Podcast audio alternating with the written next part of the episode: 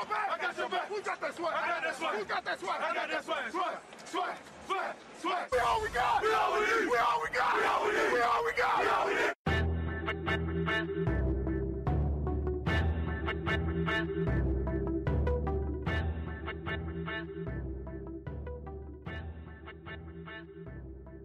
Fala, meus queridos, bem-vindos a mais um podcast do 12 Man Brasil. Estamos aqui mais uma vez. Só que agora a gente vai falar de um assunto muito interessante que é esse draft e como foi a Free Agents. É aqui comigo, como sempre, nosso parceiro de, de podcast, nosso querido Lucas. E aí, Lucas? Opa, e aí, Rodolfo? E aí, décimo segundo, tudo bem com vocês? Isso aí, Lucas. Vamos falar então agora brevemente dessa Free Agents, que foi um pouco conturbada pra gente. E já vamos direto ao assunto, nossa contratação aí do primeiro dia da Free Agents, que foi o Luke Joyko. E aí, Lucas, o que a gente tem pra falar do Luke Joyko nessa linha ofensiva de Seattle? Então, Rodolfo, o Joko, é, é, de certa forma, a gente, falam que a gente contratou um bust, né? Porque ele foi a segunda escolha geral do draft. Em 2013, se eu não me engano, né? Pelo Jacksonville Jaguars. E ele era um left tackle muito promissor vindo de Texas A&M. Mas ele não, não mostrou até hoje na NFL tudo o que ele prometia para ser a terceira, a segunda escolha geral do draft.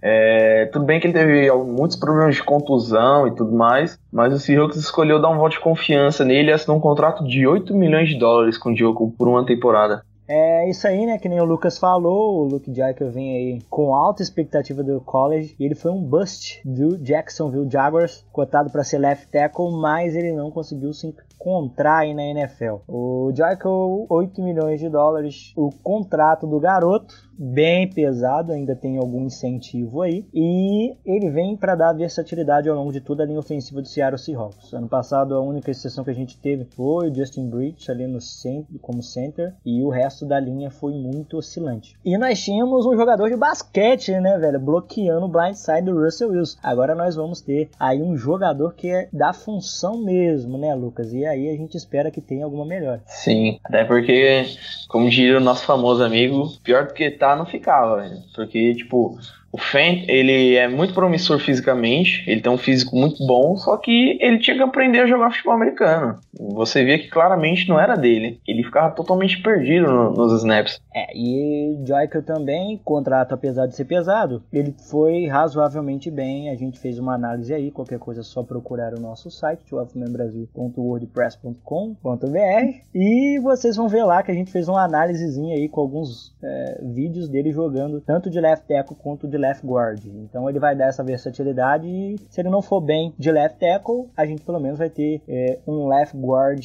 é, razoavelmente sólido. Outra contratação interessante para essa linha ofensiva aí, Lucas, foi o Odei Aboshi. E o que, que a gente pode esperar desse jogador que eu sinceramente nem conhecia?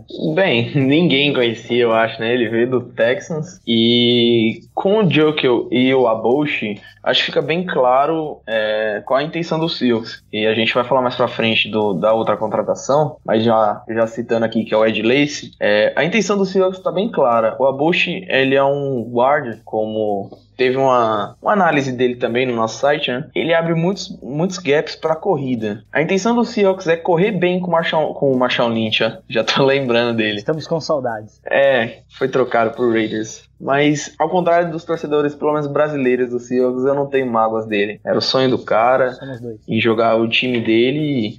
Enfim, é, o Ed Lace correr bem com o Ed Lace e utilizar o que o Russell Wilson sabe fazer melhor, play action e scramble. É, tanto que a linha ofensiva, principalmente pelo lado direito, ela é bem consistente e deixa que os pass rushers passem muito fácil. Mas o Abush vai ser usado basicamente para abrir gaps de corrida. Ele não é muito bom com o pass protection. É, isso aí que o Lucas falou, basicamente, ele vem para dar uma consistência no jogo corrido, que ano passado foi extremamente ineficaz em alguns momentos, portanto que os nossos running backs nem saudáveis conseguiam ficar, e Bom, o Odeia Bush tem problema de pass protection, então o Russell Wilson vai ter que ficar esperto. Mas é tirar essa carga aí, o Ed Lace é o jogador que mais parece com o Marshall Lynch que tinha disponível na Free Agents, que foi a outra contratação. E aí eu já emendo direto, Lucas, apesar de estar falando do, do Abush aqui, que não tem muita coisa pra gente falar, que ele era reserva e agora ele vem aí para disputar a vaga nessa linha. Mas o que esperar do nosso gordinho, Fist Mode, Ed Lace. A galera brinca que é o Fast Mode, né?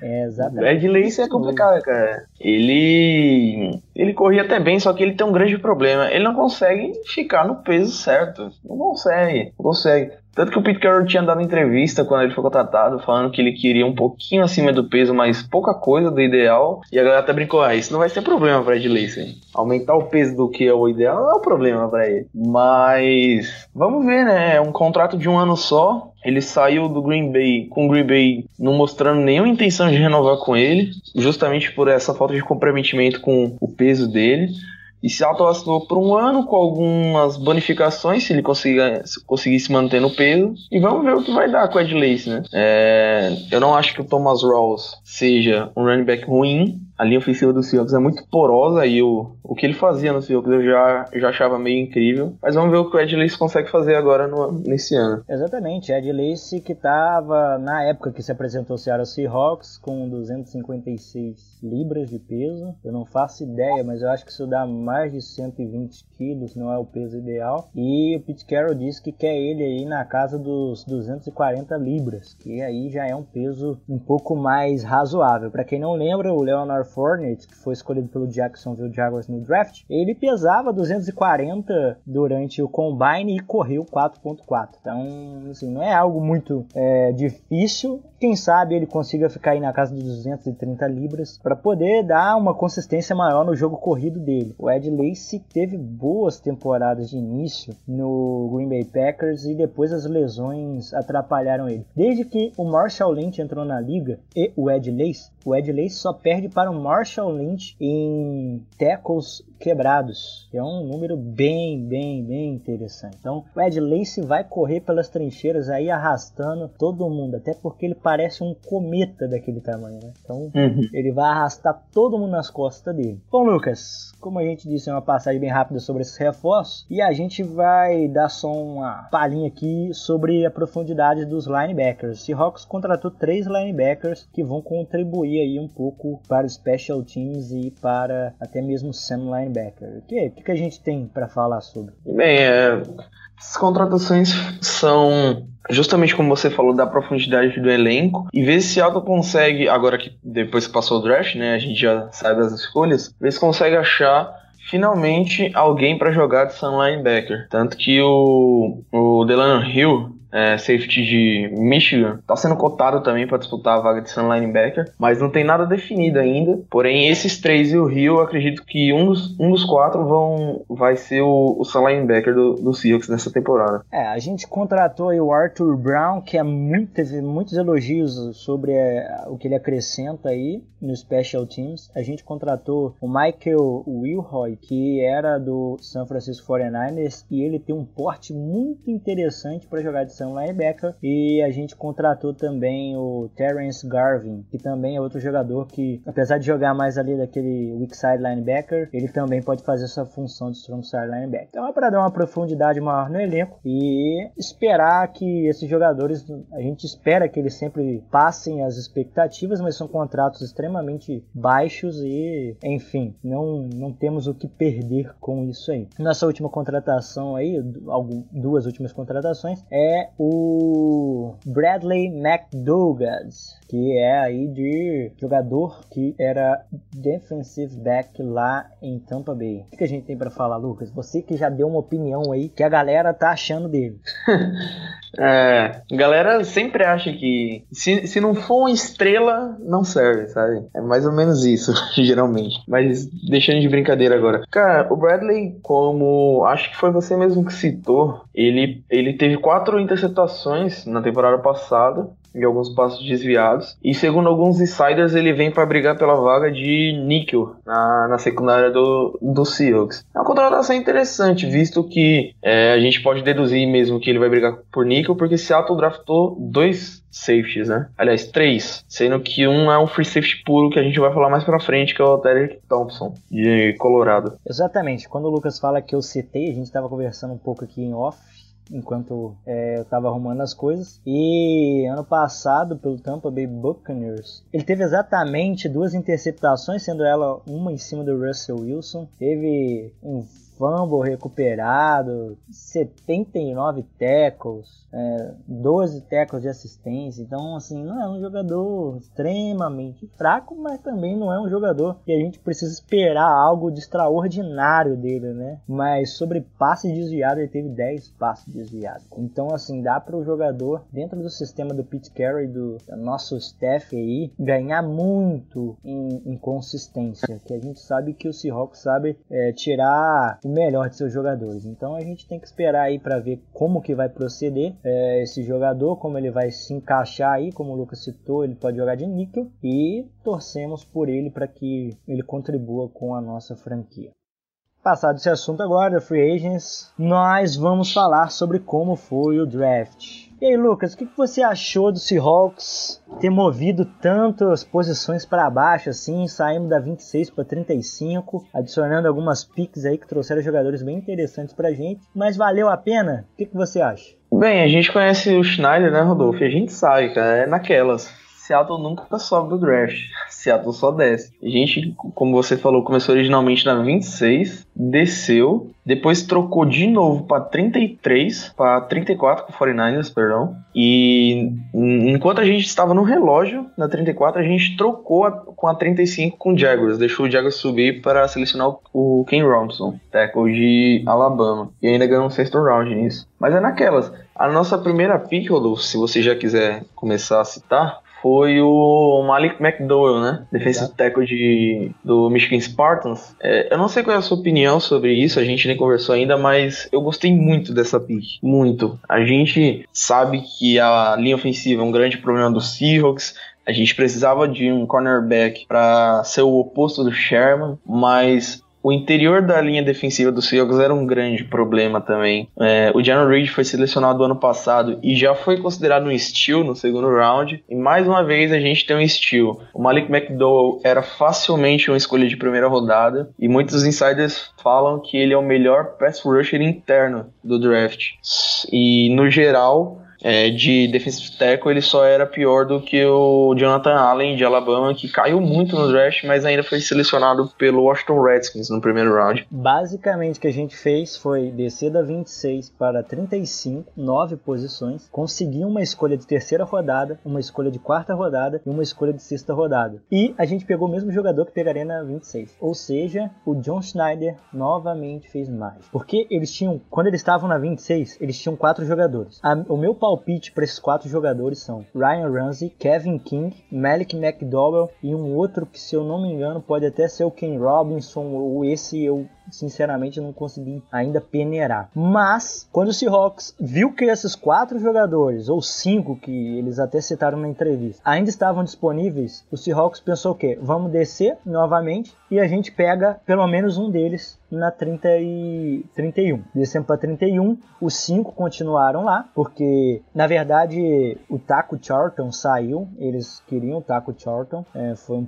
foi uma frustração, aí diminuiu o número. O McKinley, né, o cara lá que a avó dele faleceu nos braços dele, é, também era uma opção, mas não era um dos planos principais do Seahawks. E assim, ficou entre o Malik McDowell o Ryan Ranzik, é, o Kevin King e o outro que pode ser o Ken Robinson, Forrest Lamp ou alguém desses caras assim. E aí a gente desceu para 31, quatro deles ainda estavam lá. Se quatro deles ainda estavam lá e alguém queria a nossa escolha, opa, vamos descer. Quando o Seahawks foi é, pro, pro segunda rodada, trocando com o 49ers, o Ryan Ranzik saiu na 32, 31, não, na verdade, na 32, 32 pro Saints. Para o Saints. Ele saiu na 32 para o Saints e aí já diminuiu o número. Ficaram entre o Malik McDowell, o Kevin King e mais um. Eles tinham três opções e escolheram no terceiro.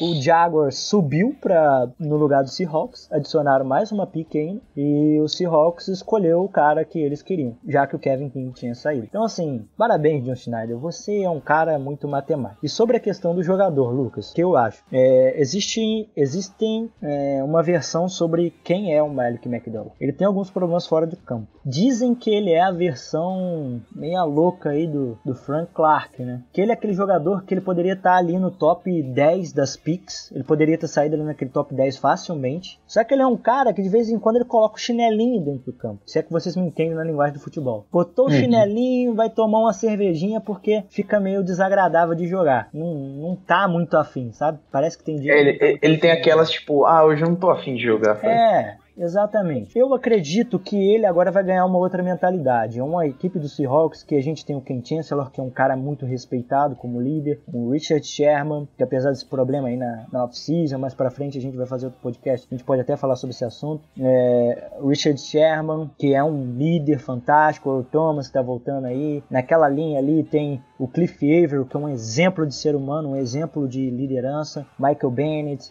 então esse cara, ele vai chegar num time que ele vai estar tá rodeado de gente que só quer ganhar, mano. Ele vai ser comandado por um Pete Carroll que tá sedento por ganhar, porque sabe que esse tempo, do, do, essa janela do Seahawks ser campeão tá fechando. E eu acho que ele é um jogador fantástico. Coloquei até isso, né, na minha análise lá do draft. Ele possivelmente aí, em outros drafts, sairia num top 5 do draft, porque ele realmente tem muito talento, muito talento. Ele é um jogadorzaço, cara. Eu, assim, acredito que os, John Schneider pode ter feito um dos steals do draft, porque eu acho que o maior steal do draft caiu na, no colo do Washington Redskins, que é o Jonathan Allen. Mas assim, se o McDowell quiser jogar, mano, ele é melhor que o Jonathan Allen. Eu acho que ele disputa ali muito forte com o Jonathan Allen. Pelo primeiro lugar, o Solomon Thomas é o terceiro. O 49ers pegou lá, lá em cima, né? Então, assim, baita de uma pique. Uhum. E naquelas, é, Mibane já tinha ido embora e já tava velho e tudo mais, a gente precisava de renovação. Agora, na, na linguagem coloquial, Seattle tem defensive tackle para mais de 10 anos, Exatamente. se eles renovarem, logicamente. Porque a gente tem uma dupla agora é, um segundanista e um rookie. E deve ser a dupla titular. O Rubin ali e o McDaniel participando da rotação. Né? Exatamente, né? Esses dois jogadores já estão velhos, já estão com uma certa carga de, de, de, idade aí, já não aguentam a mesma coisa. Se Hobbs ano passado teve problema para criar pass rush no interior da linha. E assim, esse vai ser um jogador muito interessante. Eu fico imaginando, já projetando para essa temporada, Cliff Averill, Michael Bennett, Frank Clark com temporada ano passado fantástica e Merrick McDowell entrando ali naquelas terceira descida vai ser um atentado terrorista contra o quarterback. Vai ser uhum. muito pass rush. E assim, Lucas, já emendando aqui, o que você achou do cara com o nome que nós não conseguimos chegar a um consenso? Ethan Pulsic. É, você acha que é Pulsic? Eu, eu acho que é Potit, Poit, não sei. Não faço a mínima ideia. Só me interessa que. Fala que ele é um gordo bloqueia. que fica bloqueando. Então... É. O 77 de LSU, pronto, mais fácil.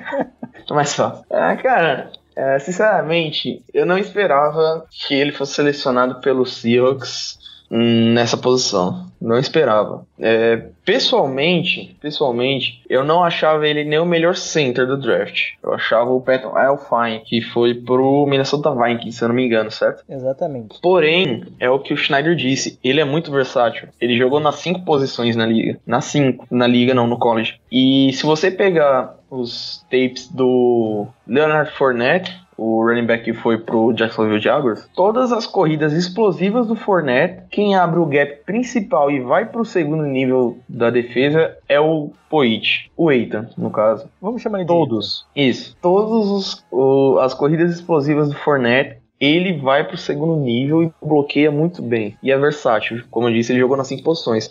A posição que ele mais jogou foi como center. E nessa posição ele não cedeu nenhum tackle, nenhum sec e nenhum hit no seu QB. Só que a gente sabe que ele não vai jogar como center. E nem veio numa segunda rodada para ser reserva de center do Justin Rich. A gente sabe que ele vai ser adaptado a outra posição. Agora resta saber o que Seattle vai querer fazer. Seattle vai mover o Ifere para right tackle e colocar ele como guard, ou então vai colocar ele como tackle com alguns especulam, e ele mesmo mencionou que se considera, não se considera numa posição específica da linha. Eles consideram um offensive lineman. Pode jogar em todas as cinco posições. É isso aí, Lucas. É uma escolha muito interessante, cara, porque assim ele dá uma versatilidade para você muito grande. É... O Eitan, ele, como você disse, ele jogou a maior parte do tempo de center. Mas tem algumas pessoas que são bem críticas nessas análises é, sobre o draft que falaram que não acham que ele na NFL vai jogar de center, porque eles acreditam que ele é muito grande para jogar de center. O center é um cara que ele é mais mais, assim, como é que a gente pode dizer, né? Mais compacto, é um cara que consegue bloquear ali um espaço né, mais compacto ao redor dele e o Posick ele é muito grande, ele é um jogador muito grande e o que seria muito bacana dele é ver se ele não vai começar de right tackle na NFL. Ele tem um comprimento de braço é, de um left tackle praticamente. É, se ele tivesse duas polegadas a mais de, de, de, braço, por exemplo, ele tem 33 e um oitavo, é, sei lá naquelas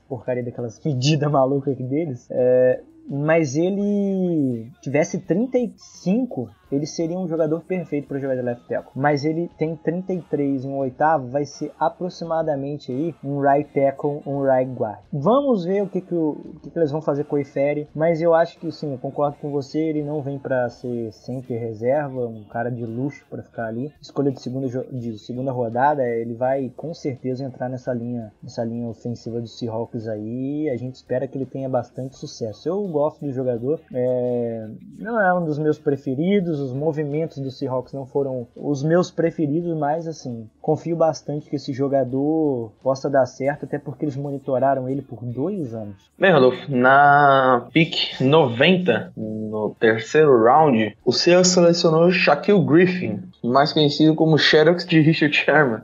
É impressionante como ele é idêntico, cara. É, e foi depois de tantos rages da torcida brasileira do Seahawks, doida com o Schneider, vocês não selecionam corner. Seattle precisa de corner, enfim, veio um corner no draft de USCF, é, Central Florida. Eu particularmente não conhecia muito o Griffin, mas eu vou dizer que eu fiquei bem animado com os tapes que eu vi dele e ele parece ser bem instintivo marcando. É, olha só, é... uma coisa que me chamou muita atenção, assim como você, eu não conhecia muito bem ele, mas o primeiro momento que ele me saltou os olhos foi durante o NFL Combine. No Combine ele foi o, o, o segundo cornerback no 40 yard dash. Foi o segundo cornerback mais rápido do tiro de 40 metros. Cara, esse moleque é muito rápido. E como o Pete Carroll disse, ele pode cobrir perfeitamente perfeitamente, porque ele consegue é, dar muita profundidade de campo com essa velocidade dele. Hoje a gente tem no NFL que tem John Ross, Tyler Lockett e vários jogadores velocistas que dão essa possibilidade para o quarterback. Portanto que o, que o New Orleans Saints e o Patriots fizeram uma troca aí pelo Brandon Cooks, porque essa posição é muito importante, ela te dá uma arma muito versátil. E assim, Shaquille Griffin vai ser um baita de um jogador, possivelmente vai ser um starter aí, uh, oposto ao Richard Sherman. E o Jeremy Lane possivelmente vai jogar aí no slot e vai fazer essas, essas variações nessa formação do, do Seahawks aí da secundária. É uma outra coisa que chama bastante atenção é como ele dá tackle. Ele é muito bom nos tackles, é muito bom pelo que eu vi no Pro Football Focus, ele é muito, muito, muito interessante contra o jogo terrestre e ele foi um dos jogadores aí que teve maior número de passes desviados é, temporada passada no college. Se eu não me engano, ele teve seis, que isso aí empata ele ali entre quarto e quinto. Mas é um jogador muito veloz que vai ser uma arma muito interessante. A única coisa do, do Shaquille Griffin que eu coloco é no modelo do Seahawks, a única coisa que ele não encaixa no tamanho dele. Ele é 6'0, o Seahawks gosta aí de 6'2. Seria 1,88m muito mais. Uhum. É, dos tapes que eu vi dele, eu vi um defeito, não, não dizendo defeito assim, uma é algo que ele precisa melhorar no jogo dele, que é o press, né? Que, pra quem não sabe, press é quando o corner vai marcar o wide receiver e em vez dele ficar um pouco recuado, ele fica praticamente colado no wide receiver no snap. E só que nisso a gente tem um mestre na NFL, né? Que é o Richard Sherman. Então acho que pode ensinar o Griffin é, essa, essa técnica e ele pode melhorar bastante o jogo dele. Ele é bem promissor, me animou muito. É o segundo jogador desse draft, já adiantando, que a gente vai ver mais pra frente sobre isso. O segundo jogador que mais me, me animou nesse draft foi o Shaquille Griffin. É um jogador que vai acrescentar bastante nessa secundária aí, que tá bem lesionada, e deixando o Chad aí quando voltar, vai ter trabalho para recuperar a vaga dele. E se possível que ele volte bem. Tava fazendo uma temporada interessante ano passado. O que eu mais quero é que 2018, tchau Jeremy Lane, tchau Jeremy Curse. Porque nós não aguentamos pagar caro em jogadores que não têm acrescentado. Quem sabe eles não mudem essa temporada, consigam voltar melhor. Mas, assim, o Shaquille Griffin vai acrescentar bastante. E a gente espera que ele seja um Xerox, né? Do Richard Sherman. Bem, na pick 95, ainda no terceiro round, Seattle mais uma vez, igual foi no draft do ano passado, com três escolhas no terceiro round, bem próximas uma da outra, escolheu Delano Hill, safety de Michigan. É, você vai falar mais a sua análise sobre ele, mas já adiantando, foi uma boa escolha também. Ele é bem físico, ele tem um, um tackle muito seguro e, como eu disse no começo, ele vai brigar também pela vaga de linebacker. São linebacker não roster. É, exatamente, né? Mas assim, o que a gente tem por aí que ele vem para ser backup do, do, do Ken Chancellor. E essa questão do linebacker é só pelo fato dele ser muito parecido, né? A gente lembra aí que durante muito tempo existia discussão que o Seahawks jogava com quatro linebackers, né? Bruce Irving, é, Bob Wagner, KJ Wright e Ken Chancellor. Por parecer muito com o Ken Chancellor, é, o Delano Hill aí, é, ele vai pegar backup de strong safety. Ele tem muito para aprender com, com o Ken Chancellor, mas é um jogador que é muito muito forte nos, nos hits que ele dá no adversário, no jogo contra o jogo corrido. Eu até brinquei com o Lucas que ele parece que tá com fome correndo atrás da comida. Quando o cara pega a bola, vai, vai passando ali pelo meio da linha. É um jogador que consegue cobrir muito bem. Então, assim, o Seahawks vai ganhar uma profundidade bem interessante aí nessa secundária. Meu único adendo, Lucas, sobre essa escolha é que eu acho que ele estaria disponível mais tarde. Bom, outra escolha que o Seahawks teve aí na posição 102 do draft foi o, ainda na terceira rodada, né? O Nazar Jones, que é um defensive tackle de é, North Carolina. O que, que a gente tem sobre esse jogador, Lucas? Bem, ele é Muitos insiders ranquearam ele como B+, a nota sobre a pick dele. É naquelas, né, que a gente tinha falado. O Rubin tá velho já, McDaniel também, já não, já não são, já não tem mais aquele motor como, como os comentaristas brasileiros costumam falar aqui. E ele vem para adicionar profundidade na, na rotação, né? Lembrando que o Seahawks também trouxe o Daniel Jordan, que foi outro bust, só que agora do Miami Dolphins. Seattle tá com o programa Bust se recupere aqui, né? Mais ou menos isso. Mas é isso, cara. Ele vai vir para trazer profundidade no, no roster do Seahawks. É, e com tantos defensive tackles é, que o Seattle pegou, defensive lines, aliás, Seattle pegou nessa intertemporada, eu acho bem difícil que o Rubin e o McDaniel voltem na outra temporada. Eu acho que essa vai ser a última deles no Seahawks. É, provavelmente a última temporada. Não tem muito mais a acrescentar. Foi uma escolha aí realmente nota 7, 8, é, por aí. Ou até 8,5, quem sabe. Depende do desempenho desse jogador. Antes do draft é muito difícil de prever. Mas é um jogador bem sólido, um jogador que acrescenta bastante aí e vai ser interessante para a rotação. E só lembrando, né, Lucas, que a gente ainda tem o Quinton Jefferson estava machucado e está voltando aí. Então vai ser bem legal para a gente ver a rotação aí é, da de linha defensiva do Seattle Seahawks essa temporada. E ele tem tudo para aprender com os melhores, né? Como eu já disse antes, o Seahawks tem alguns dos melhores jogadores de linha defensiva, ou do lado defensivo da bola, pelo menos, é, de toda a NFL. Então a nossa defesa é muito forte e jogadores jovens sempre têm a aprender e acrescentar na franquia. Outro jogador aí que a gente pegou, que tem uma história fantástica, vou fazer questão de contar a história dele, é o Amara Darbo. Amara Darbo, que é wide receiver de Michigan. Rapidamente vou contar a história dele, Lucas, porque eu prometi a galera que ia contar. O Amara Darbo, ele, ele nasceu é, em Serra Leoa, para quem deu uma pesquisada aí no Google. Serra Leoa é o país mais pobre do mundo e vivem passando por dificuldades de guerra civil. É, numa dessas guerras civis, é, os pais do Amara Darbo foi, foram assassinados. Eu não sei como foi o processo, mas ele foi para os Estados Unidos. Talvez tenha sido por meio de adoção adoção ou alguém tenha levado ele. É, o jogador, logicamente, por essas questões, passou por muita dificuldade na vida, é, conseguiu uma bolsa aí na Universidade de Michigan, foi treinado pelo Tim Harbour e agora o Seattle Seahawks está draftando mais uma dessas grandes histórias de superação. A história dele é muito legal, vale a pena dar uma pesquisada aí. É, possivelmente, como eles contaram do Don, é, Donta Foreman e outros jogadores nesse draft, deve ter lá na, no NFL, no Game Pass ou procurar aí no YouTube a, a história do Amara Darbo que é muito bacana, galera, pra dar uma olhada. E o que você achou, Lucas? Conhece alguma coisa do jogador? Cara, eu assisti, sinceramente, eu assisti poucos jogos de Michigan na temporada. Eu assisti, que eu me recordo, eu assisti contra o High State, Buckeyes e contra.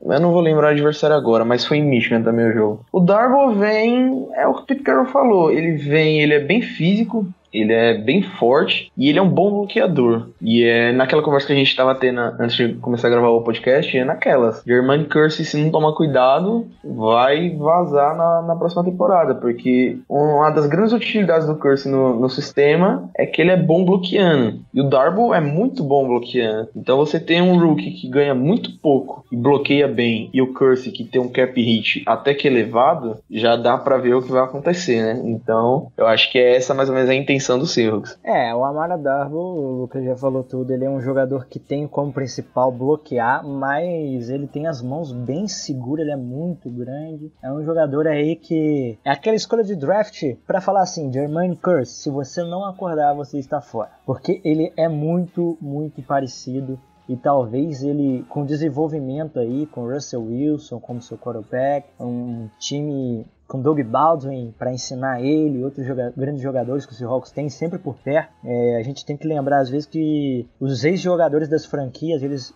participam às vezes, né? No ano passado, o George Fentz teve alguns treinamentos com Walter Jones. Quem não conhece, o Walter Jones é o maior left tackle da história para mim, ou assim, é um dos maiores ídolos da história do Seahawks. Para mim é um top 3 dos maiores ídolos. E uhum. esses caras dão uma ajuda imensa, cara. Então vai ter aí é, vários jogadores para dar esse incentivo. Steve Largent, se tiver por aí, é, com certeza vai dar uma ajuda essa molecada que tá vindo. E ele tem tudo para crescer. Cara, espero bastante pela história que ele tem, que ele consiga ter sucesso na nossa franquia, porque eu adoro esse tipo de história de superação. E esses caras são os caras que dão a vida, né, pelo, pelo pão de cada dia, porque eles sabem o que é enfrentar dificuldade. Então a gente fica na torcida não só pelo jogador e fazer parte da nossa franquia, mas pela história de superação do rapaz aí. Vamos ficar ansiosos para ver ele dentro de campo. Já vou emendar uma pergunta aqui para tu. Tedrick Thompson, free safety safety de Colorado. O que esperar desse jogador? Bem, eu tinha falado que o Shaquille Griffin era o segundo jogador que tinha mais me empolgado nesse draft e ex o eleito no primeiro lugar. Tedrick Thompson, safety de Colorado. Eu gostei muito dessa pick. É, eu tinha visto alguns jogos de Colorado por outros jogadores, não por causa dele, mas a temporada dele, principalmente a última, foi fantástica no college. É, em todo o território nacional, em toda a SEC, ele foi o jogador que. o terceiro jogador com mais interceptações e o jogador com mais passes desviados durante todo o ano. Então é um jogador bem promissor e tendo é, essa mente defensiva que o Seahawks tem, essa, essa força defensiva, e tendo o Thomas como tutor, diríamos assim, ele pode se desenvolver bastante. E pensando no futuro, o Thomas ainda tem alguma lenha para queimar, mas pode ser um substituto, talvez. É jogador muito interessante, os números falam por si só. Ele é o molde do Seahawks de defensive backs e, cara, eu tô empolgado também com essa escolha. Acho que a melhor escolha nossa foi aí o Malik McDowell, por tudo o que rodeia ele. Mas, cara, lógico que Shaquille Griffin e Tedrick Johnson são jogadores muito interessantes, né? E a gente tem que confiar lá no nosso staff, porque eles conseguem achar essas relíquias aí no meio do draft, que é uma coisa impressionante. Então, assim, é, tô muito, muito, muito empolgado com esses dois jogadores, Tedrick Johnson, Tedrick Thompson e Shaquille Griffin. Errei o nome, desculpa. Mas cara, vamos ter que esperar, né? Porque a gente sabe que a Legion of Boom tá formada. E Delano Hill também pode jogar de níquel, hum, pelo que eu soube. É o Tedrick Thompson também. Então, imagina a versatilidade que você dá para essa secundária. Vai ter muita gente aí no Seahawks precisando comer mais angu para garantir é, garantir a sua vaga. vaga nesse roster aí é, nessa temporada. Bem, é, o Derek Thompson foi a pick 111 no quarto round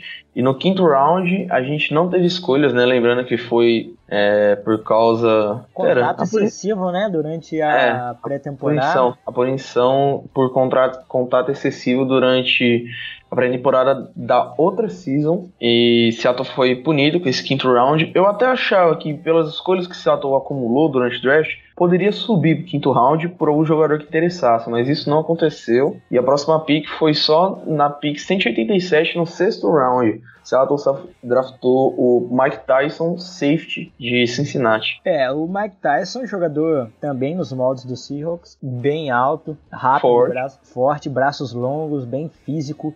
Eu assisti um tape dele, ele é, os tackles dele são muito seguros. Um jogador que chama atenção é, por causa dos tackles que ele dá, ele é muito firme. Então, Lucas, é uma informação que a gente tem sobre esse jogador é que ele vai disputar a posição de cornerback exatamente por isso todas essas, essas coisas que a gente citou aqui agora. Porque ele é longo, físico e ele tem os braços, uma envergadura e os braços muito compridos. Então é um jogador que tem que ficar de olho aí também, né? O nome dele já diz tudo: Mike Tyson. Vai comer os outros na porrada.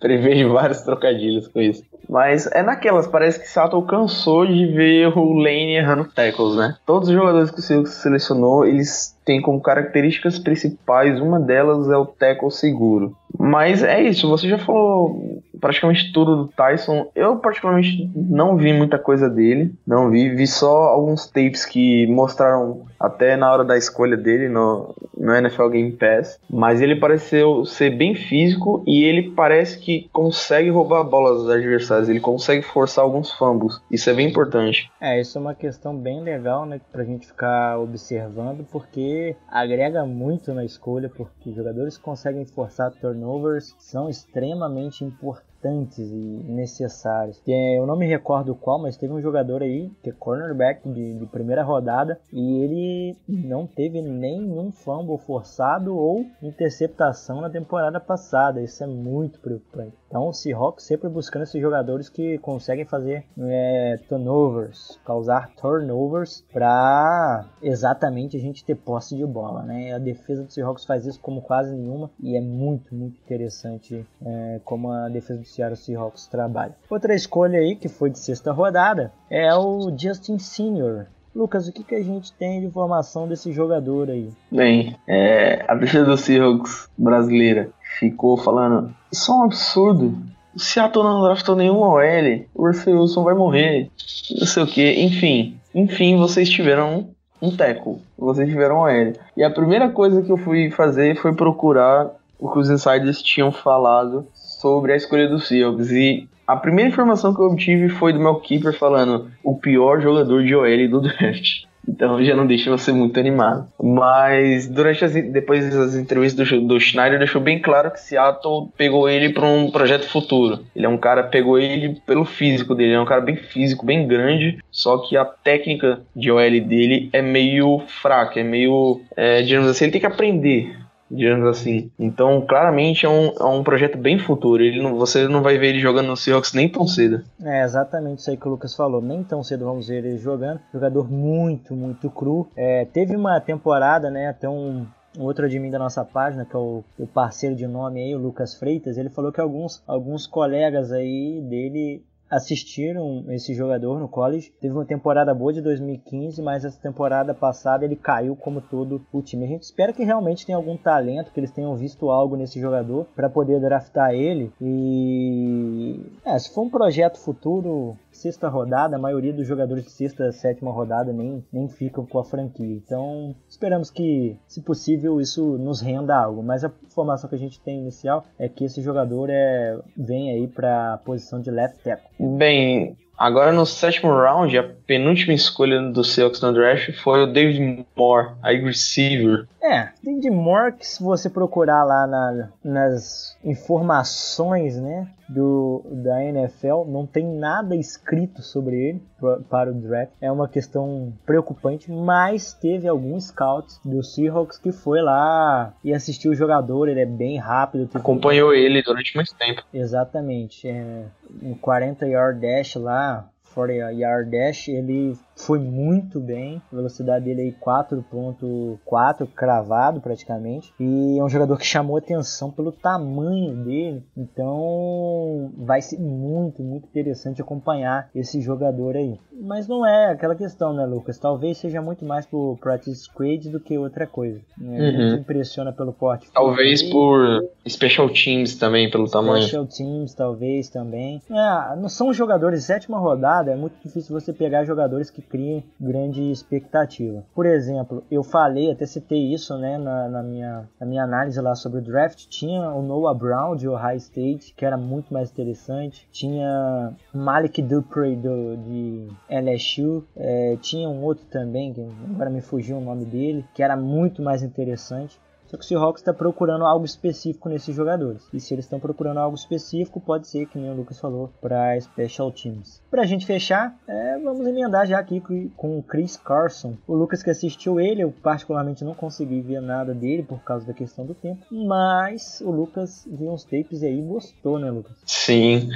Tanto que desses late rounds, desses últimos rounds, é o jogador que empolga um pouco. A gente sabe que highlights é bem mentiroso, sabe? Tipo, se pegarem a época que eu jogava de free safety, eu vou parecer o Thomas jogando, mas não é bem assim. Mas o Carson, ele é bem físico, ele é muito forte. É, como a gente diz na gira, ele leva os marcadores no peito. A gente sabe que não vai ser assim, né, NFL? Não, ele não vai conseguir correr e vai ter 200 concussões num jogo. Mas, é, numa escolha de sétimo round, no nível que foi da escolha, é uma boa escolha. O Pope teve uma lesão ano passado, não conseguiu completar o, o roster do Seahawks. O George Farmer vai voltar agora para tentar conseguir uma vaga, mas também não é nada animador. E é nessa, o Carson vai brigar para ser ali o quarto running back do Seahawks, quinto, quem sabe.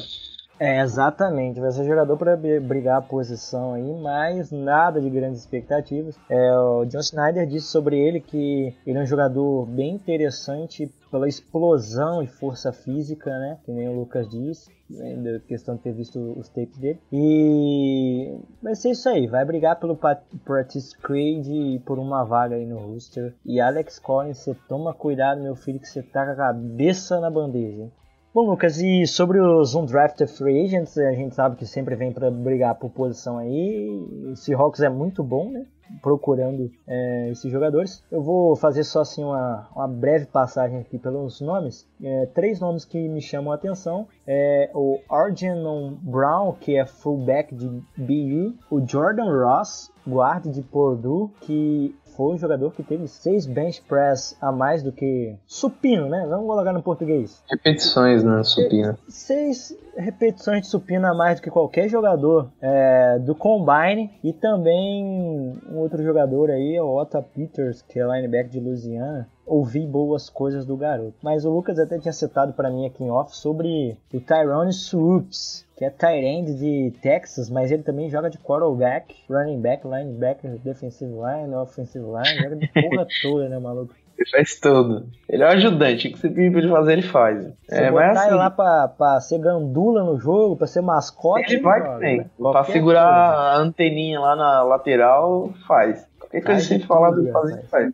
Assim, jogadores interessantes aqui para mim é, é, o Walter Peters, o Jordan Ross, acima de todos esses que foram de um, um drafted, e principalmente o fullback, né? O Brown, que a gente tá precisando de fullback. Uhum. Bem, a, o, o destaque para mim, é o Skyler Howard, quarterback de West Virginia. Eu assisti um, alguns jogos de West Virginia por causa do Russell Douglas, corner, que foi selecionado no terceiro round. Eu achava que era até uma opção para os Seahawks. E é naquelas, a gente, o Pete Carroll já tinha falado que o Trevor, o Boykin faz parte do roster, mas que ia é, pegar outro jogador para disputar com ele, né, depois dos problemas que ele teve na off-season e tudo mais. E o Howard é uma boa opção, né.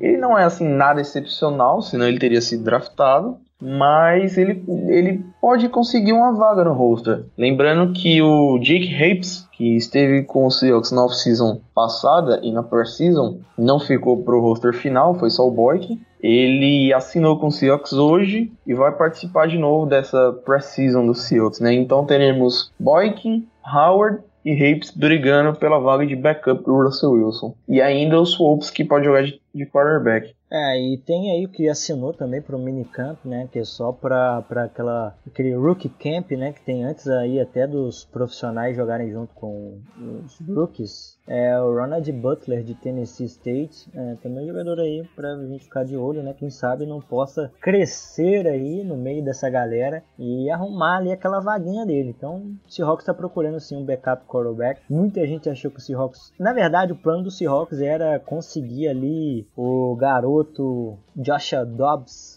no terceiro, quarto round, mas ele acabou saindo para o Pittsburgh Steelers. E a gente vai ter que esperar aí para ver quem vai ser o backup do Russell Wilson. Tomara que esse ano o Russell Wilson não se machuque. Bem, Rodolfo, vamos para as perguntas do podcast de hoje. A galera mandou várias perguntas bem interessantes no nosso Facebook a gente vai tentar responder algumas aqui agora. E a primeira pergunta vem direto do Maranhão. A nossa querida Valdiceia, esse nome bem excêntrico e peculiar perguntou quais são as prováveis mudanças que poderão ocorrer na OL com os jogadores selecionados, que foram o Eitan no segundo round, no sexto round o Senior. E quais as expectativas de vocês sobre a OL esse ano? É, a Val Mocrey aí, né? Que já foi integrante do nosso, do nosso grupo aqui de admins. E depois, por causa de trabalho, faculdade, precisou se afastar. Mas saudades, Valdicéia, saudades. Bom, a pergunta era bem interessante, né? Porque deve responder um monte de pergunta aqui. Acho assim, que as prováveis mudanças que vão acontecer é que o Luke Joy vai assumir left tackle. O dinheiro que pagaram nele é muito alto para ele jogar de guard. É, então ele deve entrar ali sim de left tackle. O Reza Diambo, que vem para a segunda temporada, vai brigar muito forte com o Mark Glowinski ali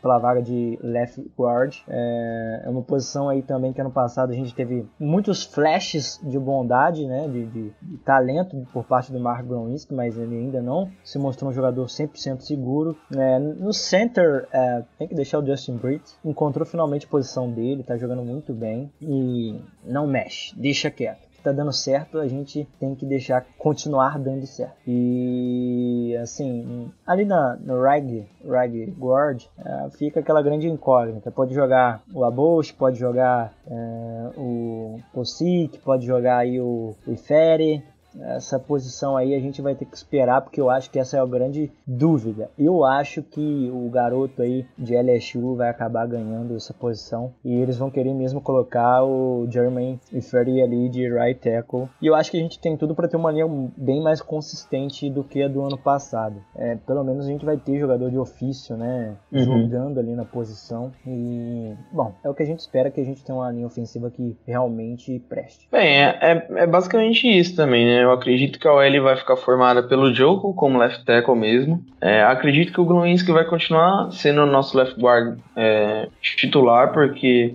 se tem algo que se pode destacar do Glowinski e ficou bem claro no jogo contra o Lions no White Car é que ele é bom bloqueando corrida. E isso é a intenção bem forte do Seahawks essa temporada para fazer o Ed Lace funcionar. E como você disse, o Bridge se achou na posição, né? É disparado o nosso melhor offensive lineman, tanto que foi eleito quatro vezes o ano passado como melhor center da week. E de guard, eu acho que vai ficar o Eita mesmo, movendo o Ifele para right tackle. Lembrando que de origem no college, o Ifeiri era tackle, ele nunca foi guard. Só que como tem toda a adaptação na NFL, questão de tamanho e tudo mais, na primeira temporada ele jogou como guard. É, já dá até para emendar algumas coisas aqui, Lucas, pra gente tentar a gente vai tentar ser um pouco breve, é, várias perguntas sobre linha ofensiva, né, que é a grande questão. É, por exemplo, Lucas, o Lorenzo também, que sempre participa com a gente aqui, mandou sobre essa questão da nossa OL, né, já até respondendo a pergunta dele, qual seria a nossa OL de novo,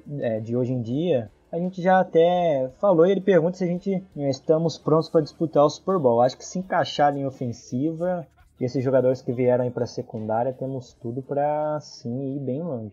Bem, o Vinícius Timóteo pergunta se o que a gente acha se o Ed Lacy vai ser o running back número um do Seahawks é, e também qual o potencial de jogo do Thomas Rawls e quais as esperanças com o CJ Prozise. Bom, a gente até deu uma citada rápida nesse assunto, né? Ed Lacy tem sim, foi contratado, peso bem grande para ser o running back 1. E... Mas eu acho que ele vai dividir bastante carregada ali com o Thomas Rawls. E o CJ Prozais é outro que, que vai dividir aí também, porque são três jogadores de estilos bem diferentes. É, talvez o mais próximo aí seja o, o Thomas Rawls e o Ed Lace, mas assim, mesmo assim o Ed Lace ainda é um jogador muito mais power back, né? aquele cara que sai arrastando todo mundo e coisa e tal, é, em relação ao Thomas Rawls. Thomas Rawls é um jogador que ele precisa fazer mais aqueles cuts ali, né? Cortar um pouco mais. Parece o mini Beast Mode, mas assim, acho que ele é um pouco diferente do Marshall Lynch. Marshall Lynch é um porte físico bem maior do que o dele. É um jogador pra gente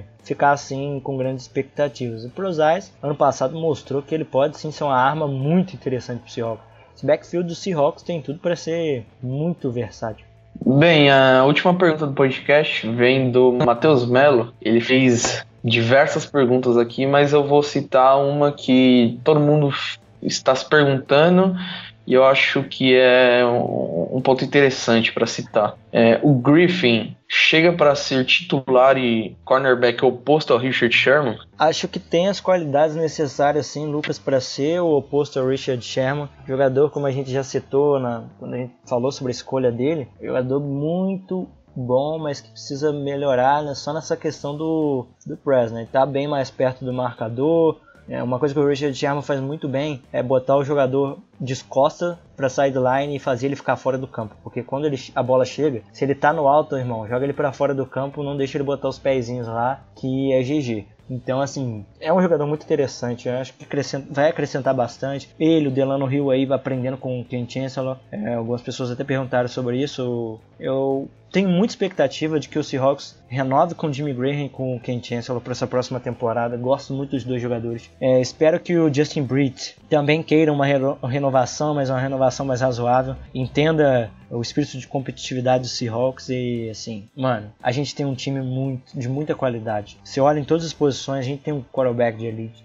A gente tem um end que é muito bom, que é o Jimmy Graham. A gente tem o Doug Baldwin, o Tyler Lockett para dar profundidade. A gente tem o Curse que se voltar a ser aquele jogador do jogo contra o Green Bay Packers, que tem as mãos seguras, jogador que bloqueia bem, que consegue receber as bolas, é um outro jogador muito interessante. Esses jovens que vêm agora aí para contribuir são extremamente bons. Nossa linha defensiva é muito boa, cara. Michael Bennett, é, Cliff Averill tiveram temporada passada fantástica. E o jogador que é o futuro do, da linha defensiva do Seattle Seahawks, que é o Frank Clark. Eu fiquei tipo assim na escolha dele, eu já falei isso outras vezes. Que cacete o John Schneider tá fazendo escolhendo esse moleque problemático. E hoje a gente vê, o cara no segundo ano dele conseguiu incríveis 10 sacks. Isso é para muito pouca gente, cara. É, eu tava até olhando aqui um dado agora há pouco. O Kaleo Mack, por exemplo, um jogador muito de elite, ele teve um sec só durante a primeira temporada dele na NFL. Então, cara, o Frank Clark promete muito ainda é, pra frente, tem muito a crescer ainda. O Malik McDowell, o Seahawks aí, eu, eu acho que o John, o John Schneider, o Pete Carroll vão fazer ele despertar essa, essa sede de sangue dele, para ele realmente ir até o fim nas jogadas, conseguir concretizar as jogadas ali, a gente vai ter uma linha defensiva muito, muito, muito interessante. É um time de muito respeito. No geral, esse ano eu acho que o Seahawks está muito bem. Uma pena a gente não ter conseguido um Sam linebacker, porque esse time seria muito completo. Bom, meus amigos, então é isso aí. Nós vamos ficando por aqui por hoje. Espero ter respondido algumas perguntas. Aí a gente até tenta catar o assunto, né, Lucas, aqui por alto para poder citar na pergunta dos outros e tentar responder o máximo de perguntas possível. Mas como é, a gente não consegue fazer, responder a todos, a gente pede desculpa, né, pelo tempo limitado, também fica muito grande. Mas é isso aí. Forte abraço, até a próxima e Go Hawks! Bem, é isso aí, décimo segundo. Depois de meses a gente voltou com outro podcast. Enfim, o draft chegou, passou tão rápido e agora são mais alguns longos meses maçantes até setembro. Mas como diria nosso amigo Everaldo Marques, setembro sempre chega e a gente está aí para trazer a cobertura completa do Seahawks para o Brasil. Forte abraço e até a próxima. Valeu, falou!